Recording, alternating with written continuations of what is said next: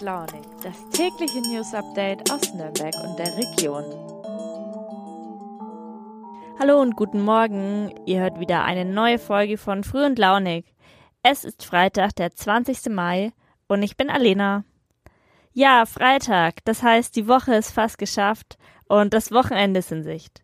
Ich hoffe, ihr habt irgendwas Schönes geplant, unternehmt was oder habt auch einfach eine entspannte Zeit und könnt euch ein bisschen ausruhen. Aber bevor wir jetzt in den Relaxing-Modus gehen, habe ich noch ein paar spannende Themen für euch. Bleibt also noch kurz dran. Wir sprechen als erstes über die Gartenschau. Am Mittwoch hat der Stadtrat entschieden, wie es damit jetzt in Nürnberg weitergeht und ob sich die Stadt für die urbane Gartenschau 2030 bewirbt. Dann reden wir über ein tolles Angebot für Menschen, die es nicht so einfach haben im Leben. Das Obdachlosenfrühstück im Haus Eckstein in der Burgstraße in Nürnberg. Und zum Schluss gibt es wie immer vom Fein Raus Team die Tipps, was am Wochenende so los ist. Wenn man ein bisschen googelt, also man findet ja ungefähr für jeden Tag irgendeine bescheuerte Bedeutung, also Tag des was weiß ich was. Und heute ist Weltbienentag. Bienen sind wichtig, also kein bescheuerter Tag. Aber was brauchen Bienchen, damit es ihnen gut geht? Ganz klar, Blümchen natürlich. Okay, bisschen blöder Witz, aber Blümchen sind momentan in Nürnberg ein wichtiges Thema, denn der Stadtrat hat am Mittwoch darüber entschieden, ob sich Nürnberg für die Landesgartenschau im Jahr 2030 bewerben soll. Und mein Kollege Marco Puschner weiß, wie denn der Stadtrat abgestimmt hat. Ja, hallo Marco. Wie sieht's denn jetzt aus? Bewirbt sich denn Nürnberg für die Landesgartenschau 2030? Ja, Nürnberg wird sich bewerben. Die Entscheidung ist am Mittwoch im Stadtrat gefallen mit einer relativ großen Mehrheit. Allerdings hat die SPD dagegen gestimmt. Die SPD bildet ja eigentlich mit der CSU gemeinsam die Rathauskooperation, die die Geschicke der Stadt lenkt. Aber in diesem Fall waren sich beide Parteien nicht einig und die CSU hat sich dann mit den Grünen und mit verschiedenen kleineren Parteien eine Mehrheit gesucht die sich für die Gartenschau ausgesprochen hat.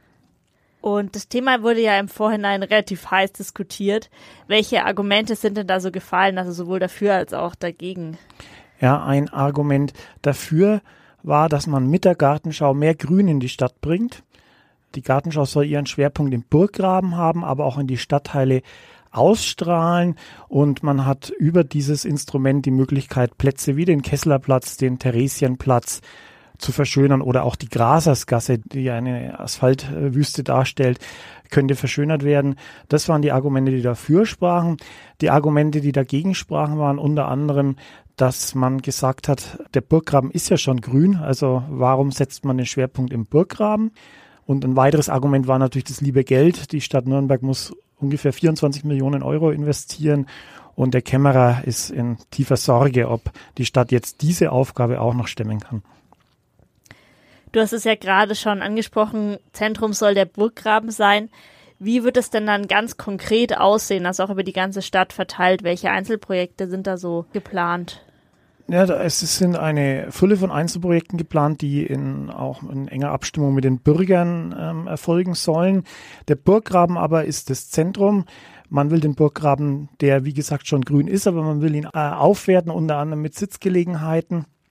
Und dort soll auch die Ausstellungs, äh, sollen auch die Ausstellungsflächen sein, die dann eintrittspflichtig sind.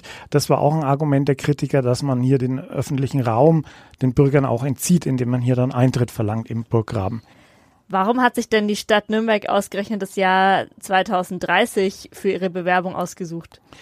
Das liegt daran, dass 1980 in Ulm und Neu-Ulm die erste bayerische Landesgartenschau stattfand und das Jahr 2030 ist als gewissermaßen das Jahr des 50. Jubiläum dieser Landesgartenschauen. Und Nürnberg hat sich auch was Spezielles ausgedacht, mit dem Gedanken, in die Altstadt, in die Innenstadt äh, zu gehen. In vielen anderen Städten wird äh, die Gartenschau eher in der Peripherie ähm, angesiedelt, auf Brachflächen und Nürnberg will sie mitten im Zentrum der Stadt stattfinden lassen als urbane Gartenschau.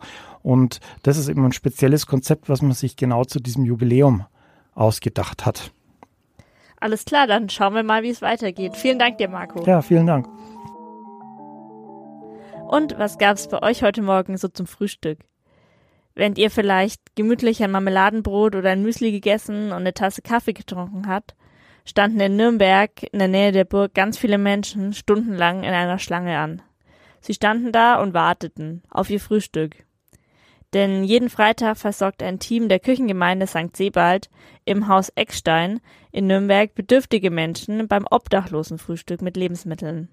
Etwas Brot, bisschen Obst, Gemüse, Käse oder Joghurt. Für viele Menschen ist es wirklich eine unentbehrliche Hilfe. Und Mira Bati war vor Ort und hat sich dort mal umgehört. Hallo Mira, du warst beim Obdachlosenfrühstück. Was für Leute hast du denn da so getroffen? Also man trifft sehr, sehr verschiedene Leute. Zum einen die Mitarbeiter natürlich, aber ganz normal auch Obdachlose, ähm, wie auch Wohnungslose. Also ich habe mich mit einem Mann unterhalten, Johannes hieß der. Der hatte zwar eine Wohnung, aber das ganze Geld von ihm ging halt hauptsächlich für die Miete drauf, weshalb er sich nichts mehr leisten konnte, also nichts mehr zu essen leisten konnte und deshalb eben dann auf das Obdachlosenfrühstück angewiesen ist. Was heißt denn Obdachlosenfrühstück jetzt genau? Wie läuft das da ab? Also, es sind circa 700 Tüten, die da gepackt werden, jeweils mit Lebensmitteln. Also in jeder Tüte ist das gleiche drin, im Wert von ungefähr sechs bis sieben Euro. Und dann werden diese Tüten ausgegeben. Äh, das läuft über ein Chipverfahren. Das heißt, am Anfang ungefähr so gegen 8 Uhr werden 700 Chips, also das sind so kleine blaue, wie so bei so Einkaufswegen, äh, werden dann ausgegeben und dann stellt man sich an und für jeden Chip bekommt man dann eben eine Tüte.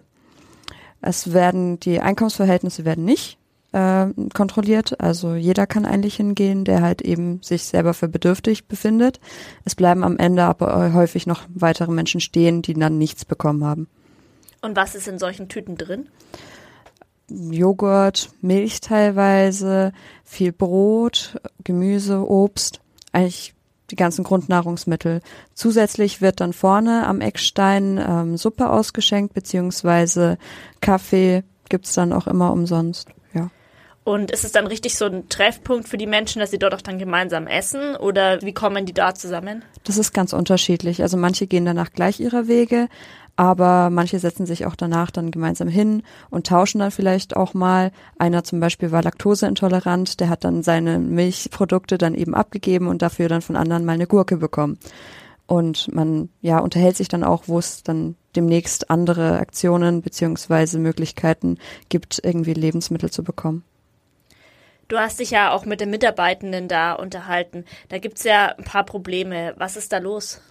Es gibt zwar momentan viele Ehrenamtliche, die sich da engagieren, allerdings steigen momentan ja auch die Lebensmittelpreise, weshalb die finanziellen Mittel sehr, sehr knapp sind, da sich das Programm hauptsächlich über Spenden finanziert und dadurch benötigt man momentan eben immer mehr Spenden, sodass man eben dann die, an die Leute genügend Essen ausgeben kann.